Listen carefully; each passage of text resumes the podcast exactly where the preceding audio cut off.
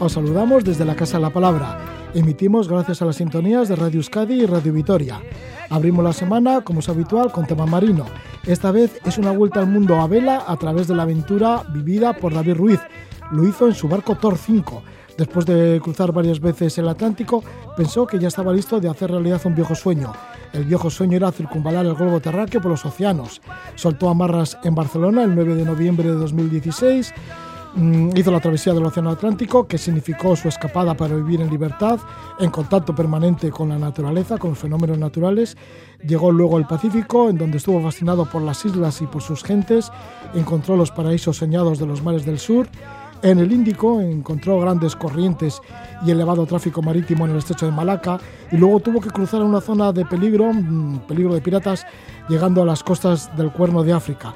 Todo esto lo ha vivido durante cuatro años de navegación David Ruiz y nos lo cuenta ahora.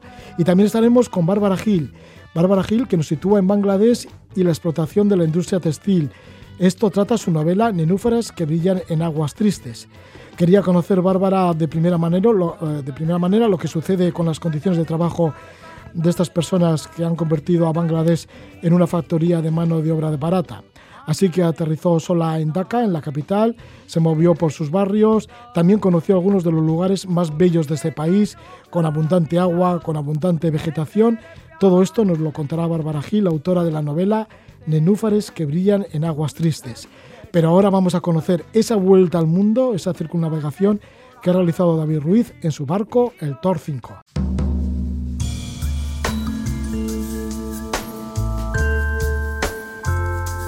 En la Casa de la Palabra, escenas marinas, a golpe de ola.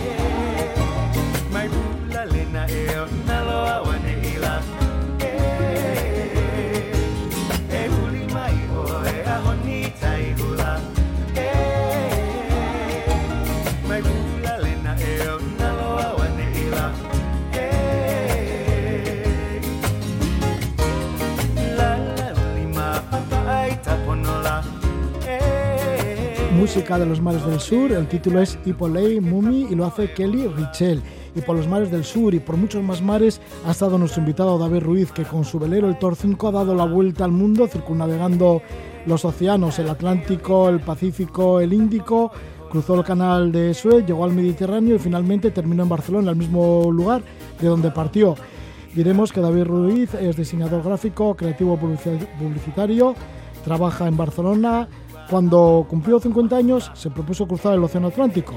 La experiencia fue tan impactante que pensó en dar la vuelta al mundo a vela y así lo ha hecho. Durante cuatro años, como se lo propuso, ha dado la vuelta al mundo y ahora pues sigue trabajando como diseñador gráfico. Le damos la bienvenida a David Ruiz. Muy buenas noches. Hola, buenas noches, Roger. Bueno, que todo se ha cumplido según lo estipulabas y fíjate que te ha tocado momentos difíciles. Pero fue así, ¿no? Que decidiste, después de haber cruzado el Océano Atlántico, bueno, pues ahora me lanzo a dar la vuelta al mundo. Y estimabas en cuatro años, y ha sido así, exactamente. Pues sí, más o menos, sí, sí, sí. O sea, a partir de lo que has contado, ¿no? De, cuando cumplí los 50, que decidí hacer el Atlántico en solitario. Luego hice, hice otro Atlántico dos años más tarde eh, y ahí realmente ya se gestó un poco la, esta inquietud por hacer algo más serio. No sabía si era la vuelta al mundo, pero sí tenía muy claro que era desconectar del trabajo durante, durante unos años y coger el velero y perderme un poco por el, por el planeta. Y, al final, bueno, me tracé la ruta de la vuelta al mundo y, cogí ese rumbo, rumbo al oeste siempre, y finalmente sí, cuatro años después, eh, digamos que se ha cumplido, sí, sí, sí. Sí, rumbo también siguiendo al sol y siguiendo las corrientes y siguiendo los vientos. Exactamente, sí, sí, en este sentido es un viaje, un viaje muy bonito porque vas hacia el oeste, digamos por, por los vientos alisios, que son los vientos que llevaron precisamente a, Colón ¿no? y a tantos navegantes hacia, hacia América, eh, las corrientes, los vientos, es decir, se trata de ir a favor y no en contra, ¿no? De manera que el viaje se hace mucho más fácil, más placentero y sobre todo el barco puede aguantar una paliza tan monumental como es hacer tantas millas, ¿no? Y luego cuando pasas al Pacífico, pues mm, viene a ser aproximadamente lo mismo. Cuando vas por el, por el Ecuador, eh, siguiendo al sol, siguiendo rumbo oeste, eh, los vientos siguen soplando siempre hacia el oeste, ¿no? Y, con el Índico, pues un poquito lo mismo. O sea que al final ha siempre he tenido, digamos, el, el, sol metiéndose en el agua por la proa y apareciendo por la popa, ¿no? David, ¿y cómo te sientes de haber llegado con tu propio velero, el Tor 5, navegando a vela, pues como lo hiciera Colón en otro tiempo o como lo hiciera el Cano? Bueno, claro, la técnica es distinta, ¿no? Y, los medios y, demás. Pero bueno, ¿cómo te sientes como navegante al haber cruzado todos esos océanos? Pues la verdad es que, por un lado, es como una sensación de, orgullo y de, tranquilidad, porque esto nos pasa a muchos, a muchos amantes de la vela, ¿no? que, soñamos con este tipo de viajes. Yo vengo soñando con un viaje así pues desde los 16 años eh, y no todos tenemos la oportunidad de, hacerlo. ¿no? Yo me lancé a hacerlo y cuando lo has conseguido, la verdad es que no sé cómo no sé cómo explicarlo porque es un tema muy emocional pero tienes como una especie de tranquilidad de espíritu no y luego por otro lado pues bueno eh, has tenido una, una experiencia de vida tan tan impresionante y tan tan intensa que que te das cuenta que, que, realmente vale la pena los esfuerzos que significa o las complicaciones que tienes para meterte en una historia así, vale la pena eh, pagar cualquier precio porque porque es una experiencia de vida que no que, realmente poca gente puede pienso que poca, gente puede tener.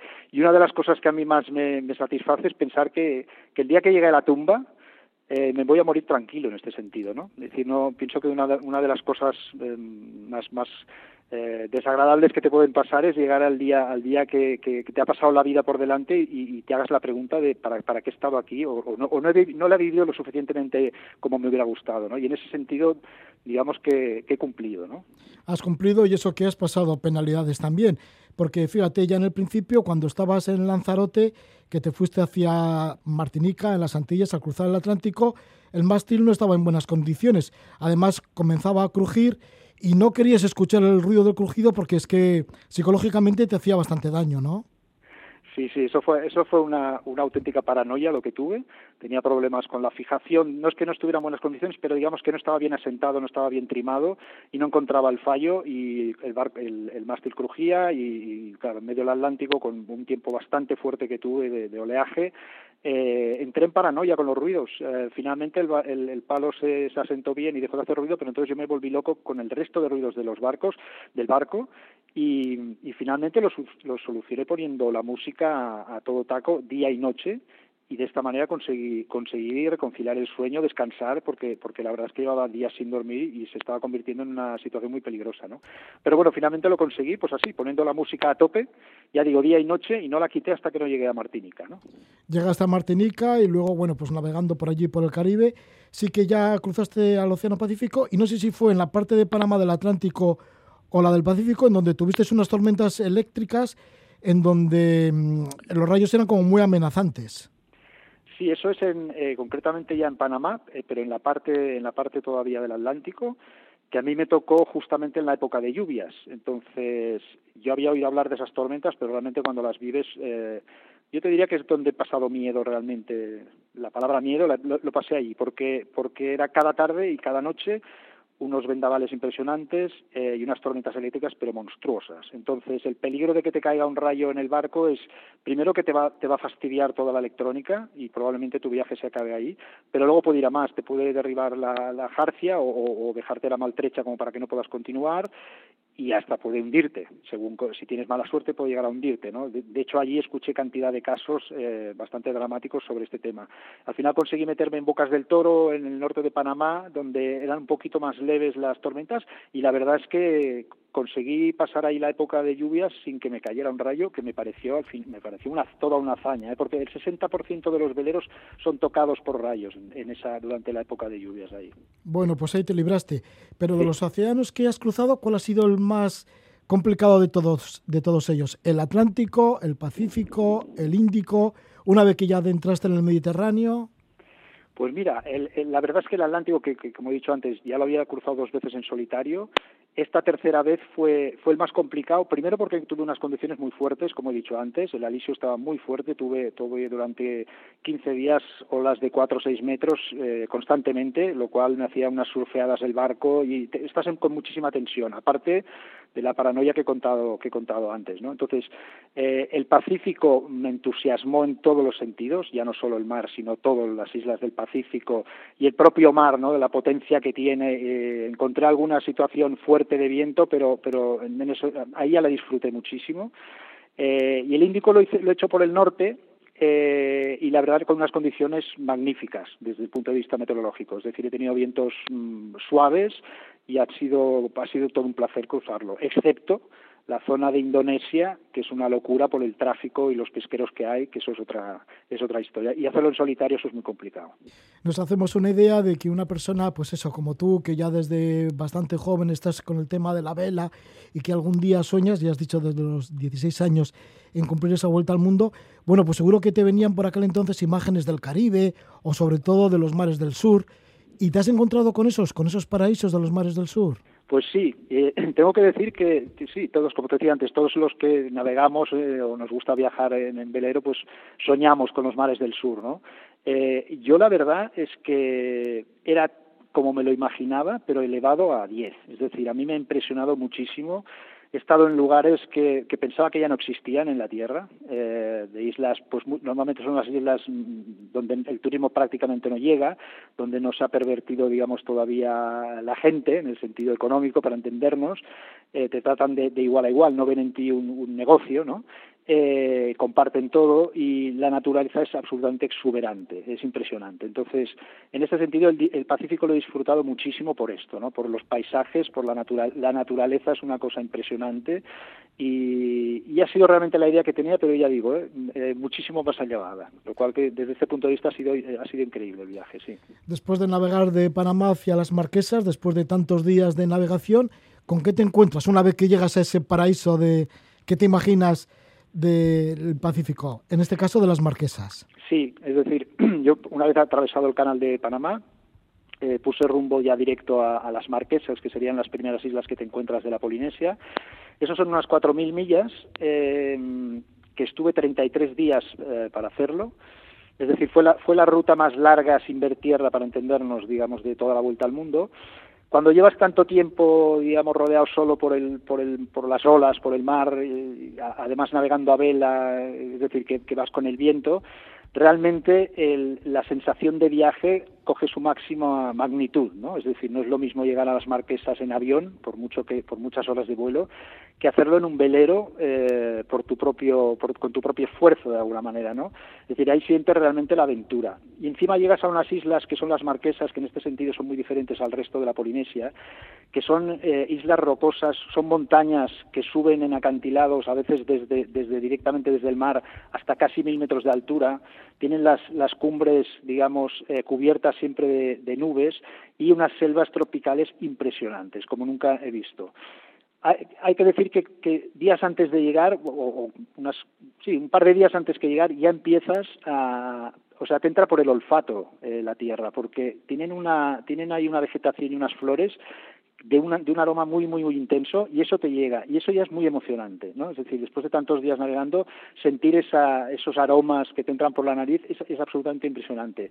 Y luego llegas, yo llegué por la noche además, porque siempre tengo la mala suerte de que, de que por los vientos acabo llegando de noche a los sitios, pero me atreví a entrar en lugar de esperar fuera, digamos, que, es lo que hay que hacer, no esperar fuera para no jugártela. Eh, fui entrando poco a poco y, conseguí fondear de noche y cuando cuando amaneció pues la verdad es que la, emoción está arriba de todo, porque, porque ese paisaje, eh, luego desembarcas la gente, como, como te, saluda todo el mundo, es decir, es un sitio que digamos que sería lo opuesto a lo que a lo que estamos acostumbrados a vivir en una, en una gran ciudad, sobre todo en Occidente.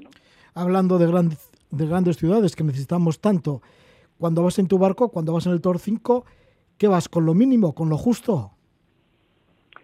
¿Te refieres a nivel de, de de comida y todo esto? Sí, de abastecimiento, sí. y, luego, pues igual, no sé si necesitas más para vivir o no.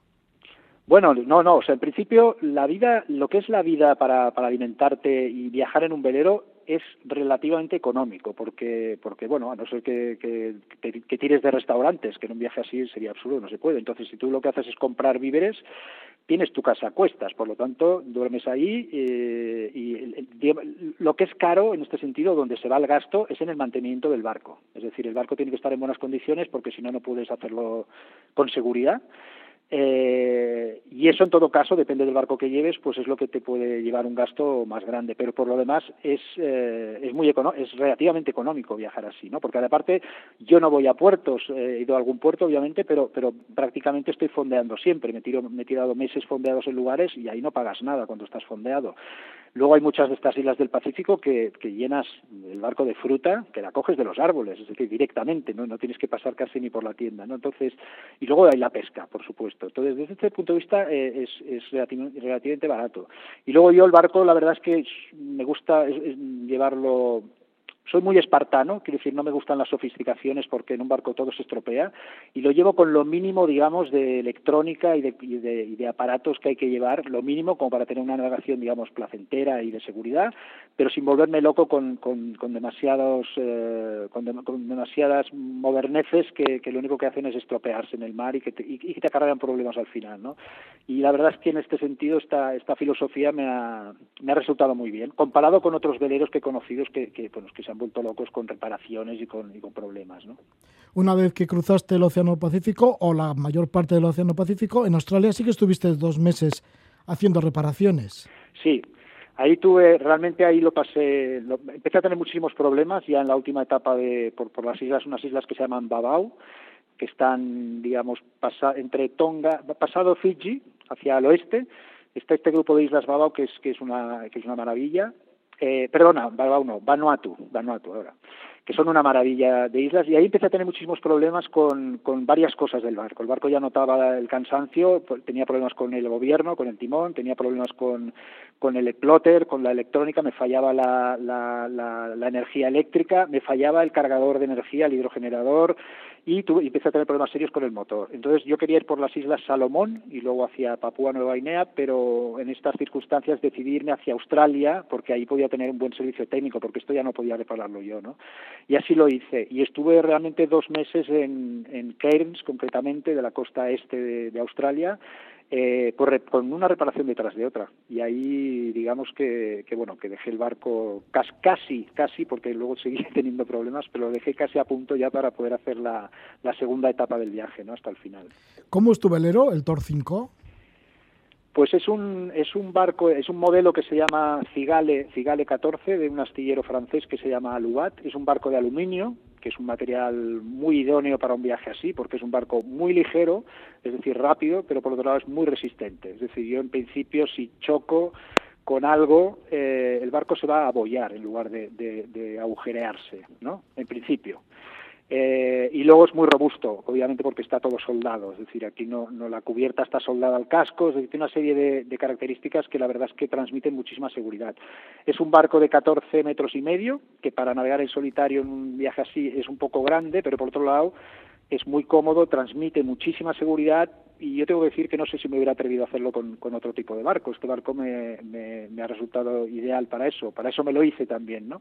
Y es un barco muy rápido y muy divertido, es un barco que tiene mucha manga, es decir, tiene una anchura de, de, de cuatro metros y medio, y es un barco perfecto para estos vientos a favor, es decir, un barco que surfea muy rápidamente de, carena plana y la verdad que y, para manejarlo en solitario pues es relativamente fácil, ¿no? Así que es un barco que ya llevo muchos años navegando, he hecho, hecho como he dicho antes ya tres atlánticos en solitario, más dos con tripulación y lo tengo muy por la mano obviamente, ¿no? Entonces, yo creo que este viaje lo he podido concluir con éxito gracias, o sea, el 90% del éxito es del barco y lo digo sinceramente.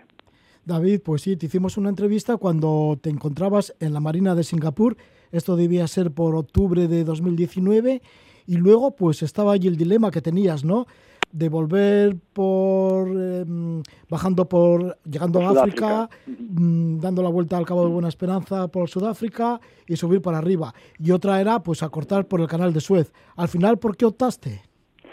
Bueno, pues opté por, por el Mar Rojo, por el Canal de Suez. El, gran dilema aquí es el tema de la piratería, ¿no? que, que, es un tema muy preocupante, que como todos sabemos es la zona más caliente, el Golfo de Adén, porque tienes, tienes Somalia y tienes Yemen, que con muchos conflictos que hay ahora en Yemen, entonces es la zona más caliente, digamos, en el mundo eh, con el tema piratería y han habido, han, han, habido muchos, muchos casos de, los veleros dejaron de pasar por ahí porque hubieron muchísimos casos pues de atracos, de, de asesinatos, en fin, fue, fue, ha habido, durante los años de, creo que fue del 2010 al menos hasta el 2014 fue, fue muy, muy duro. Sin embargo, yo cuando, a, lo largo del, viaje, cuando estaba ya llegando, digamos, a Indonesia y toda esta zona, eh, empecé a estudiarme muy bien la situación y llegué a la conclusión de que, hablando con otros navegantes, etcétera, de que había bajado, que está muy controlado el tema de la piratería, porque ahí está la coalición internacional allí con, con, con barcos que hacen, que patrullan eh, todos los barcos que eso es un canal de, tránsito obviamente muy grande uno de los más de los principales del mundo no eh, de cargueros petroleros etcétera. Todos estos barcos llevan llevan eh, guardias de seguridad armados a bordo y esto durante bastantes años lo que ha hecho es que los piratas eh, se hayan ido digamos mermando y, yo te diría que hasta casi desapareciendo a pesar de que de que tú cuando vas tú tienes si quieres atravesar por ahí tienes que avisar a una agencia de, de seguridad que, que es inglesa tienes que avisar de que vas a pasar por ahí, ellos te mandan un, documento que cuando que si te lo lees no no no vas. No vas porque te dicen directamente que te estás jugando la vida que ellos no se pueden responsabilizar de ti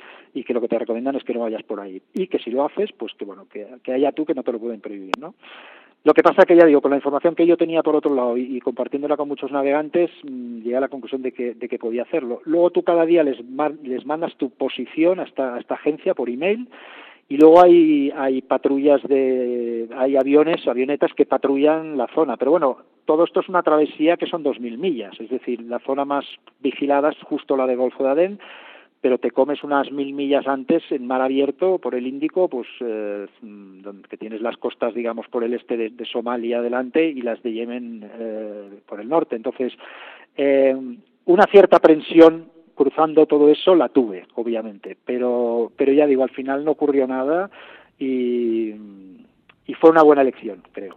Por, fortuna, pues no aparecieron los piratas, pero sí que apareció algo totalmente imprevisto, una gran sorpresa, la pandemia, la COVID-19. Entonces, ¿cómo te afectó y en dónde te afectó? Pues mira, esto fue increíble porque yo siempre había pensado que este viaje eh, iba a ser una aventura pues más o menos hasta el Mar Rojo y que luego, bueno, el Mar Rojo, subir el Mar Rojo y hacer el Mediterráneo, pues ya iba a ser pan comido. Y resulta que me encontré con una situación apocalíptica porque fue al, justo al llegar a Djibouti, que Djibouti está justo en la entrada del Mar Rojo, una vez ya había superado el Golfo de Adén. Eh, Djibouti es un pequeño país eh, que hace frontera con Somalia yo estaba ahí eh, fondeado y de la noche a la mañana empieza a hablarse del COVID y estalla la pandemia mundial, se empiezan a confinar países y de, y de repente pasa una patrullera y nos dice a los cuatro veleros que estamos ahí fondeados que no, que está prohibido bajar a tierra y que además están empezando a cerrar todos los puertos, ¿no? Eh, bueno, yo objeté que necesitaba comprar víveres, pero no, no, o sea, se fueron muy radicales bueno, total, que yo acabé bajando a tierra de totalmente camuflado, de stranquis, eh, para llenar el barco de comida, cogí un taxi, me fui al supermercado, lo llené de comida, conseguí llegar con el con la auxiliar al barco y, eh, y zarpé. Zarpé porque teóricamente cuando yo zarpé todavía se podía ir a Egipto, a un puerto que hay que está bastante bien para los veleros. Pero en el transcurso de este viaje ya por radio nos enteramos que también habían cerrado. Entonces nos encontramos, digo plural porque éramos ya estos cuatro barcos, con una situación absolutamente extraña porque el Mediterráneo cerró, digamos, también sus puertos. Eh, fuimos a Sudán a fondear unas islas que están a 60 millas, digamos, de la, del, litoral, de la costa, ¿no? Pensando que ahí podríamos estar, eh, quedarnos unos días a ver qué pasaba, pero los militares llegaban y nos echaban, nos echaron también de Eritrea, eh, empezamos a subir la costa de Egipto Mm, claro, no tenía sentido llegar hasta Suez porque porque no se podía pasar hasta al Mediterráneo porque porque no no, estaba, no, te dejaban. Y la única alternativa que nos daban es irnos a Suez, pero Suez, al puerto de Suez, eso mm, eh, eh, sin estar estaba amarrado ahí sin poder bajar del barco, porque estaba prohibido, y pagando unos precios abusivos para que te traigan la comida, etcétera, de una situación que no sabes cuánto va a durar. Así que optamos, dos barcos decidieron irse a Suez y otros dos, incluido yo, decidimos buscar un lugar, porque el Mar Rojo es precioso, buscar un lugar que, que fuera bonito, más o menos camuflado, y fondear allí y buscarnos la vida para la comida, ¿no? Y encontramos un lugar en Egipto precioso que se llama Soma Bay, y ahí al cabo de unos días pasó una barquita, un pescador, lo llamamos, porque nosotros teníamos completamente prohibido bajar a tierra, o sea, éramos eh, ilegales en el país, ¿no? Si bajábamos. Y llegamos a un acuerdo con este hombre y este nos traía comida pues eh, cada dos o tres días, le pedíamos, si nos iba al supermercado, le dábamos la lista del súper y por la noche, para que a él no lo viera nadie tampoco, se acercaba al barco y nos traía los víveres y lo que necesitábamos. Total que pasamos así dos meses y al final desembarcábamos en una islita que había al lado, buceábamos y tengo que decir que fueron esos dos meses maravillosos al final, porque estábamos en un lugar precioso, donde hay una, un buceo extraordinario, normalmente lleno de gente, pues todo para nosotros solos, ¿no? Y, y, después de ahí ya, en el mes de julio, empezaron a abrir puertos y pudimos ya tirar para el, para el Mediterráneo. El Mediterráneo, todavía os esperaban muchas sorpresas, tanto en la zona de Turquía como en Grecia, que nos dejaban bajar, hasta que por fin en Sicilia sí que ahí tuvisteis oportunidad de hacer los papeles, decir que erais europeos y que podíais ya, digo, pues no sé, supongo que con esos papeles ya bajar en cualquier sitio, ¿no? En ese momento te encontrabas con tu hija. En Sicilia. Bueno, sí, porque resulta que esto ya fue en el mes de julio, cuando empezaron un poco también aquí a, que la gente podía, podía moverse y empezaron a abrirse vuelos y tal. Y mi hija, me, como tenía vacaciones, me dijo, ¿qué te parece si nos vemos en Grecia? Eh, yo me cojo un avión a Grecia, tú vienes de, yo estaba entonces en Turquía, te vienes de Turquía, me subo al barco y te acompaño hasta Cerdeña, ¿vale? Le digo, estupendo. Bueno, ya cogió el vuelo y yo me voy hacia Grecia y cuando llego a Grecia me dicen que, que bueno que, que, me tengo que ir inmediatamente porque es ilegal, porque un barco de Turquía no puede entrar en Grecia. Eh, fue muy desagradable porque yo les pedía, mi hija llegaba al cabo de dos horas, el avión llegaba en dos horas y, les decía dejarme dos horas, meto a mi hija en el barco que llegaba con su con su pareja y nos vamos. Eh, no, no, me, me, me, llevaban preso, pero tal cual te lo digo, eh, o sea, me, me, detenían. Si no me iba inmediatamente me detenían justamente coincidía que estas cosas ya suelen ser así, con, un, con el Meltemí, que es un viento brutal que hay ahí en los meses de, verano, los que han navegado por ahí en esa época lo saben, y había un temporal de Meltemí, pero bueno, me tuve que ir, me tuve que ir, rompí un montón de cosas y entonces le mandé un WhatsApp a mi hija para que se lo encontrara al, aterrizar con el avión, diciéndole que se fuera hacia, hacia esto era Rodas, esta es la de Rodas, pues que se fuera a Creta, que Creta, Creta está a 400 millas, o sea, ya muy alejado de Turquía, y que yo buscaría una cala para, para, para, para que pudiera embarcar. Y así lo hicimos, yo me tiré dos días navegando hasta ahí, en unas condiciones bastante bestias, y luego me busqué un lugar pues que no era una cala, digamos, desierta, y ahí le mandé la posición a, mi hija, que cogió un ferry desde Rodas, y se pudo subir al barco, se pudieron subir al barco, y de ahí ya, sí, de ahí ya nos fuimos a, Sicilia, y es lo que tú has explicado, ahí ya me, me, por fin me, me legalizaron, sí. Sí, después de Sicilia llegaron las Islas Eolias, que están cercanas, Cerdeña, Mallorca y por fin Barcelona. Casi cuatro años y has dado la vuelta al mundo como lo pretendías. Dar esa vuelta al mundo en tu propio velero, en este caso en el Tor 5, en el Tor 5, y arribaste a mediados de septiembre de 2020 y has terminado esa vuelta al mundo y ahora has vuelto a tu estudio, a tu estudio de diseño y estás trabajando, tal como todo lo preveías. Sí, bueno, yo sí, yo siempre me, me, hago planes y, y, me, y, digamos soy muy soy muy tofudo, ¿no? Para conseguirlos. Este era el gran reto. El gran reto era cerrar, porque yo tengo un pequeño estudio, una pequeña empresa. En ese momento tenía cinco personas trabajando y les avisé con un año de antelación que yo quería hacer esto para no traumatizar a nadie. Les ayudé en lo que pude a que se buscaran otro lugar de trabajo. Hablé con mis clientes y cerré el estudio, pues durante he cerrado el estudio durante estos cuatro años.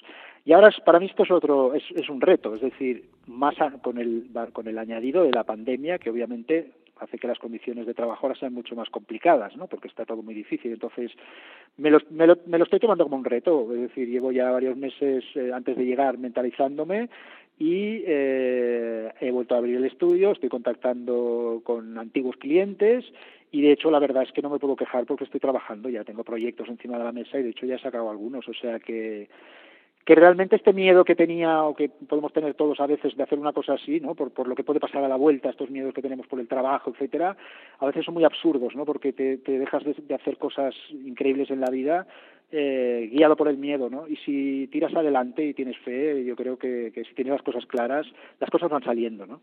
Pues hayas tenido mucha fe para cruzar todos los océanos en tu propio velero y ahora, bueno, pues combatir también la pandemia siguiendo, siguiendo con tu trabajo y todo, pues hasta ahora bastante bien. Así que muchísimas gracias también por toda esta energía y por este estímulo que nos das, David Ruiz, que hace con un navegado el globo terráqueo en su velero, el Tor 5. Salió de Barcelona el 9 de noviembre de 2016 y terminó en el mismo puerto, después de dar la vuelta al mundo, en septiembre de 2020. Que vaya todo muy bien. Muchas gracias, David Ruiz. Pues ha sido un placer, Roger. Un saludo a todos. Un abrazo.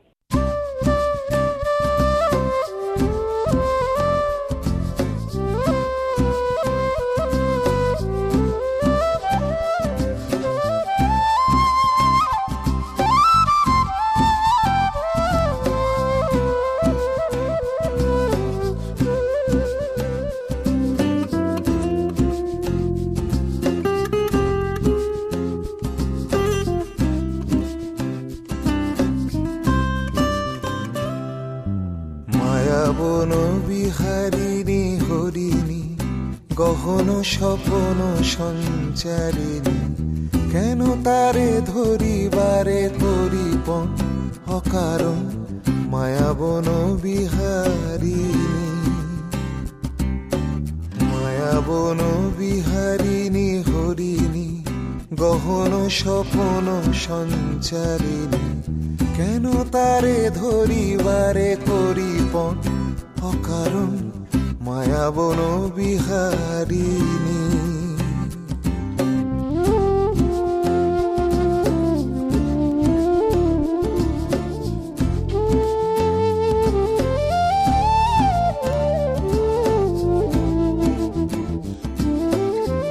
es música que nos llega desde Bangladesh. El autor es Rupankar Bakchi. Vamos a hablar de una novela que se lleva el título de Nenúfares que brillan en aguas tristes. Su autora es Bárbara Gil. Se basa en un viaje que realizó Bárbara a Bangladesh para informarse de primera mano sobre la explotación de la industria textil. Estuvo en los escenarios principales de la trama, desde el cementerio de barcos de Chittagong hasta los suburbios y tenerías de la capital, Dhaka. También estuvo en otros lugares legendarios por su belleza como Sermangal, con las colinas verdes del té, reservas naturales como el Parque Nacional de Luwachara y la playa más larga del mundo, que es Kosk Bazar. Durante 11 días, en marzo de 2016, Bárbara viajó en solitario, moviéndose por estos lugares y documentándose acerca de la precariedad laboral y también para contagiarse del carácter y la forma de ser de los bengalíes. Bárbara Gil nació en Bilbao en el año 1980, es licenciada en periodismo, cursó estudios de filología hispánica y de historia, actualmente es profesora en Escuela de Escritores, reside en Mallorca. Le damos la bienvenida a Bárbara Gil. Buenas noches, Bárbara. Buenas noches, Roge, ¿qué tal? Pues aquí está tu primera novela, publicada, sí. Nenúfares, que brillan en aguas tristes. ¿Por qué elegiste los escenarios de Bangladesh para tu ópera prima?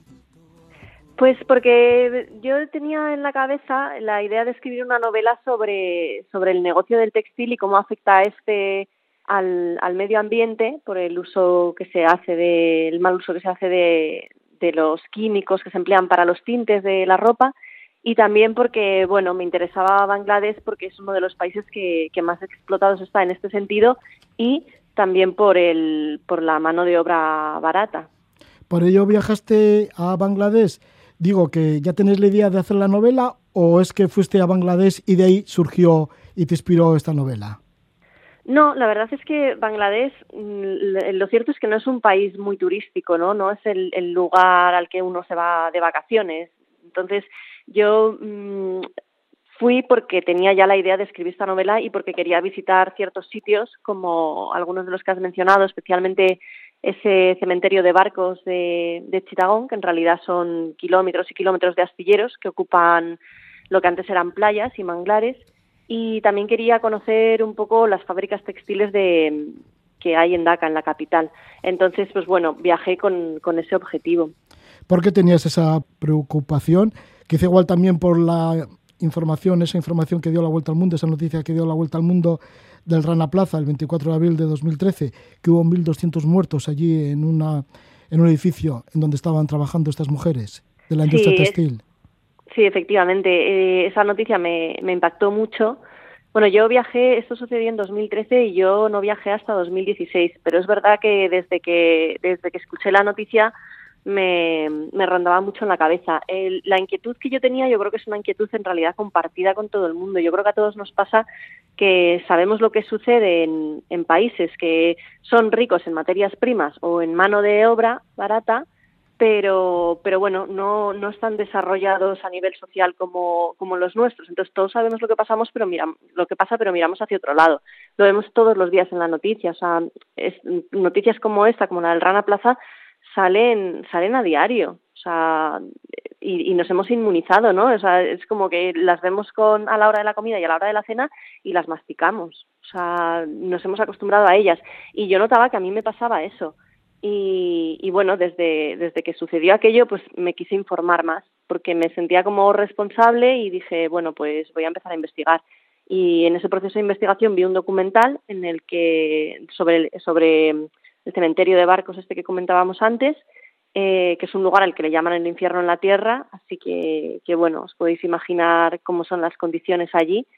Y, por eso me decidí, porque dije, lo tengo que ver con mis propios ojos, ¿no? Porque si lo que quiero es escribir una novela para que todo esto que se ha vuelto tan previsible y al ser previsible ya no es visible, o sea, como que nos pasa desapercibido a la vista, si yo lo que quiero es que la gente reflexione y lo vuelva a ver y, y, no salga de nuestras cabezas, pues tendré que estar allí, ¿no? Para vivirlo en primera persona.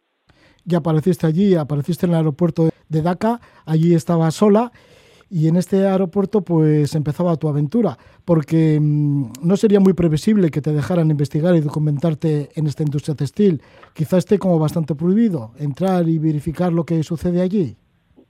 Sí, sí, sí, eh, claro, al final eh, que mucha gente cuando después de leer la novela me dice ahora cuando voy a las tiendas de ropas me fijo mucho más en las etiquetas y como para no comprar a lo mejor ropa hecha en Bangladesh tal digo no si es que eso tampoco es la solución porque eh, precisamente el 80% de, del negocio de los ingresos que tiene Bangladesh vienen de vienen de ahí y por eso precisamente no les interesa a ellos tampoco que, que se saquen noticias a este respecto. Yo recuerdo cuando llegué al aeropuerto me preguntaron a qué me dedicaba y bueno, como yo estudié periodismo, pues yo dije que, que de profesión era periodista.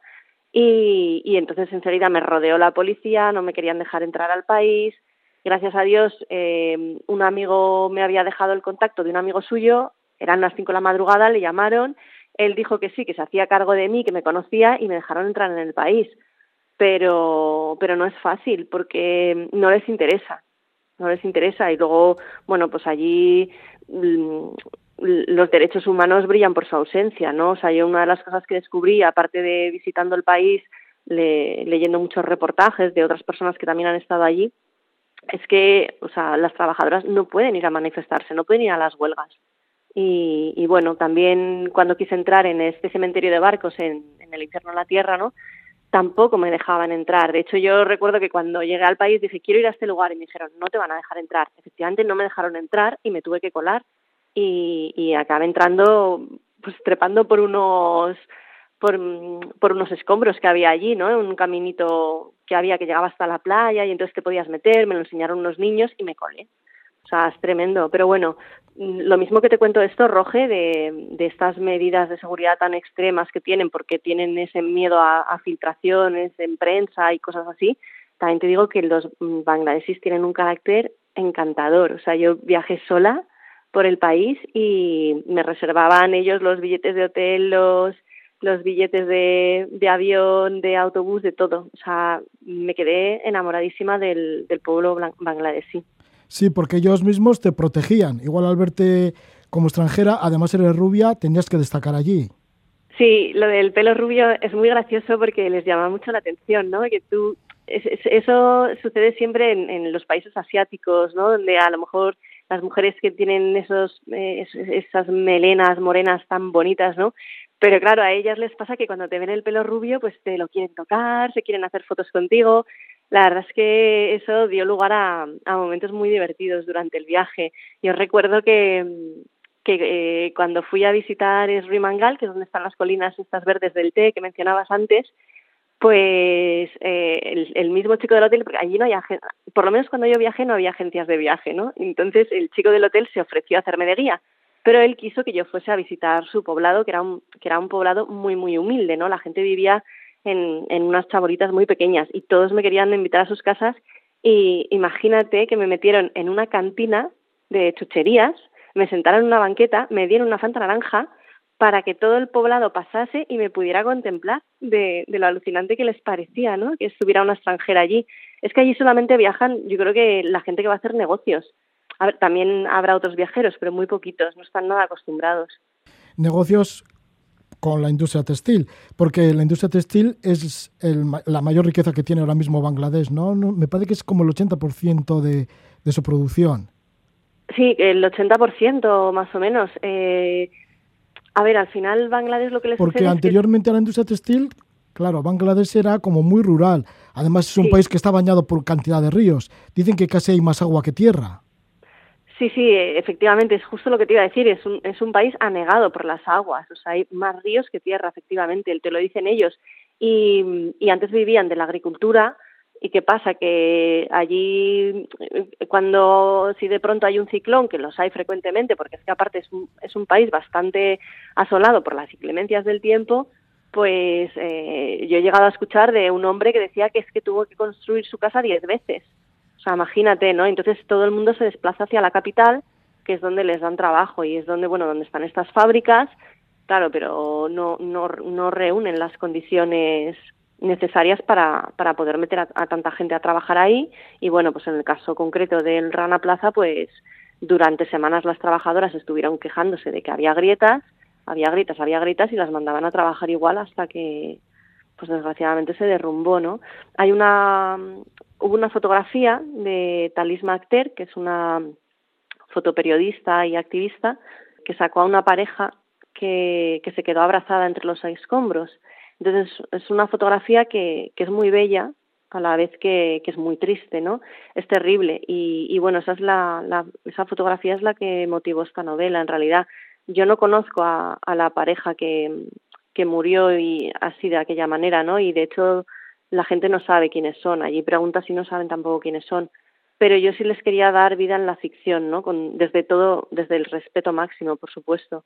Pero sí quería Mm, hacer visible pues las, las vidas de, de todas estas mujeres sobre todo que levantan un país, ¿no? Porque Bangladesh era un país que estaba destinado a ser un cage basket que les llaman, ¿no? Como países destinados a recibir ayudas de por vida de otros países para poder sobrevivir y gracias a la industria textil ha podido salir de eso, pero también gracias a, a la salud de sus trabajadores, ¿no?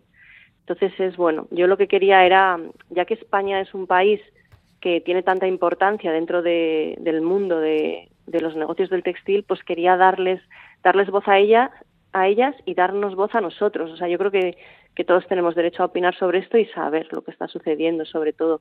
Y ah. saber también que esa gente es maravillosa. Sí, porque además de la explotación laboral de estas mujeres que trabajan en el textil, también afecta al, al medio ambiente y de paso pues al cambio climático los productos que utilizan ¿no? en esta industria textil. Sí, efectivamente. De hecho, la novela que yo escribí arranca con un amuleto que recibe la protagonista, dentro del cual hay unas bolitas pequeñitas de color fucsia que a la protagonista le dicen que son aminas aromáticas, pero luego más adelante se descubre que no, que son pigmentos azoicos que en el proceso de convertirse en, en estos tintes que se usan para teñir la ropa, desprenden aminas aromáticas que son cancerígenas. Hay un, hay un barrio en, en la capital, en Dhaka, en concreto, que se llama Hazaribagh, que es una curtiduría donde se trabajan las pieles, el cuero y todo esto, y, y la esperanza de vida allí de la gente no, llega a los 60 años y el río Buriganga, que es lo, que, lo que era antes el antiguo Ganges, que cruza, que cruza el país y atraviesa la capital, Dhaka, es un río que está muerto. O sea, es un río que ya no respira, es un río totalmente contaminado. Entonces, obviamente, todas estas malas prácticas están influyendo en el cambio climático. O sea, es un país que, que está sobreviviendo a costa de su belleza, a costa de, de su salud y, y a costa de los derechos humanos. Entonces, pues bueno, creo que, es importante mirar hacia ellos. Sí, entonces en Bangladesh hay un gran contraste ¿no? entre esa explotación textil, entre lo que está sufriendo el medio ambiente y la exuberancia del país, porque al tener tanta agua y estar en un lugar tan caluroso, tiene que brotar todo de manera fantástica. Sí, la verdad es que lo bonito de viajar es eso, ¿no? Que descubres lugares de, de una belleza inusual aquí, por ejemplo, en España, que no tenemos ese, eh, ese adjetivo que has utilizado tú, ¿no? De exuberante. De, encuentras, pues eso, unas junglas selváticas como la del la Guaracha Nacional, National Park, que es donde, donde se rodó precisamente la Vuelta al Mundo en 80 días. Y, y bueno, animales bellísimos también. Bueno, está el, está el famoso tigre de Bengala, lo que pasa que, que se ha extinguido bastante, o sea, ya quedan contados. Yo a mí me hubiera encantado verlo, pero no lo pude ver porque, bueno, no me dio tiempo, fue muy, fueron muy poquitos días. Y aparte dicen que es dificilísimo. Sí, tiene lugares muy bellos, pero luego tiene... Mm, mm, mira, yo en la novela que he escrito, que es un género que le llaman landscape, porque son lugares a los que escapar. Y yo siempre digo que el punto de diferencia que tiene con este tipo de novelas en las que se encuadra es que en Bangladesh también hay lugares de los que no se puede escapar, ¿no? Entonces es ese contraste del que hablas tú. Bárbara, ¿y cómo introduces todo en tu novela, en esta novela que lleva el título de Nenúfares que brillan en aguas tristes? Porque combinas un pazo de una gente así con mucho dinero de Galicia que va hacia allí, hacia, mm, hacia Bangladesh. Y allí, la, bueno, pues el, el, padre sí que tiene una industria, tiene industria textil y trabaja allí en Bangladesh comúnmente, pero bueno, van sus hijos que son bastante jóvenes y ahí empieza una historia de amor y también algo que les va a transformar, ¿no? Que va a cambiar sus vidas. Porque conocen una sociedad y una cultura bien distinta a la que conocían en, en Galicia.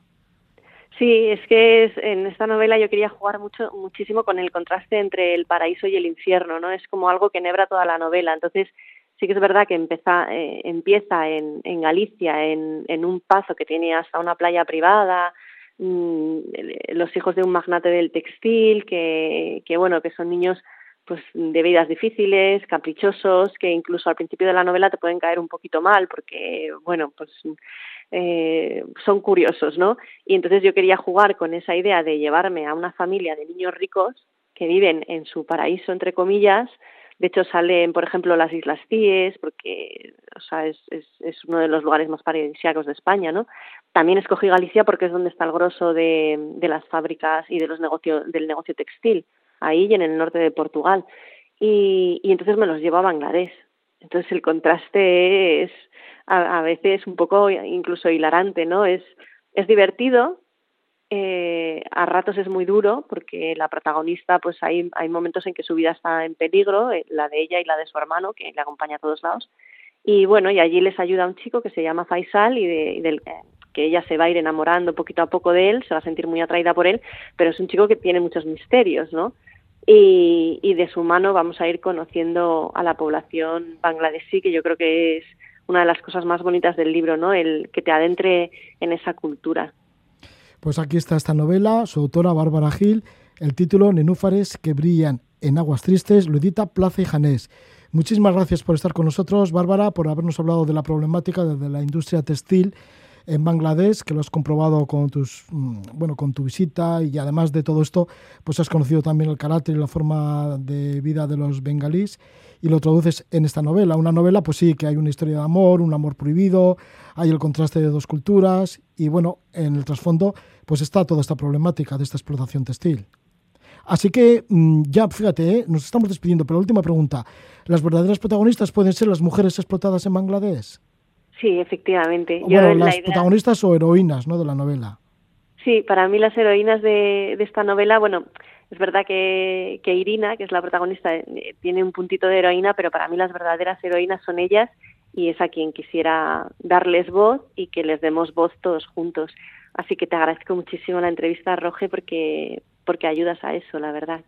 Vale, pues muchas gracias. Que vaya todo bien por Mallorca, Bárbara Gil.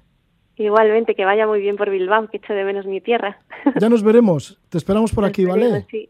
Vale, perfecto. Un besito.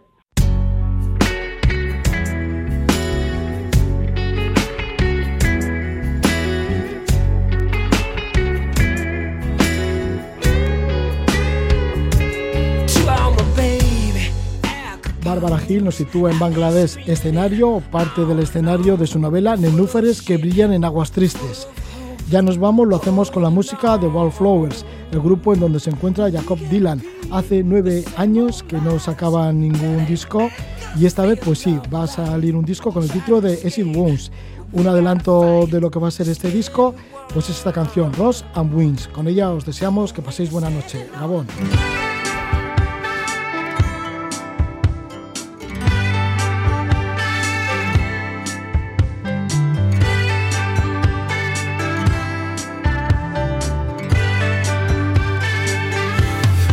Such a heavy bird. You'd never get far on your own. You'll never have a use for your feathers when you're hopping down the road. Yeah, you were born to walk the earth yeah, with your back against the cold. And no, you never had a purpose till I wore you on my back like a coat.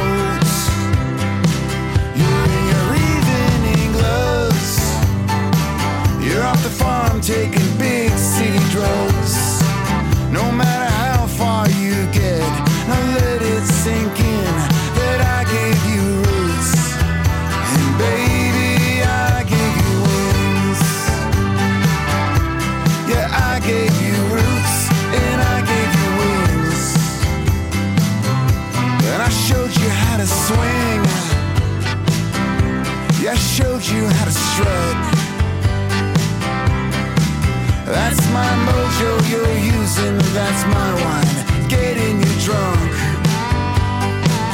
And it was I that broke you in. I got you clean clipped and cut. You're a mule among horses. I took you when God stood you up. Now tell me who could do more? Set myself on fire,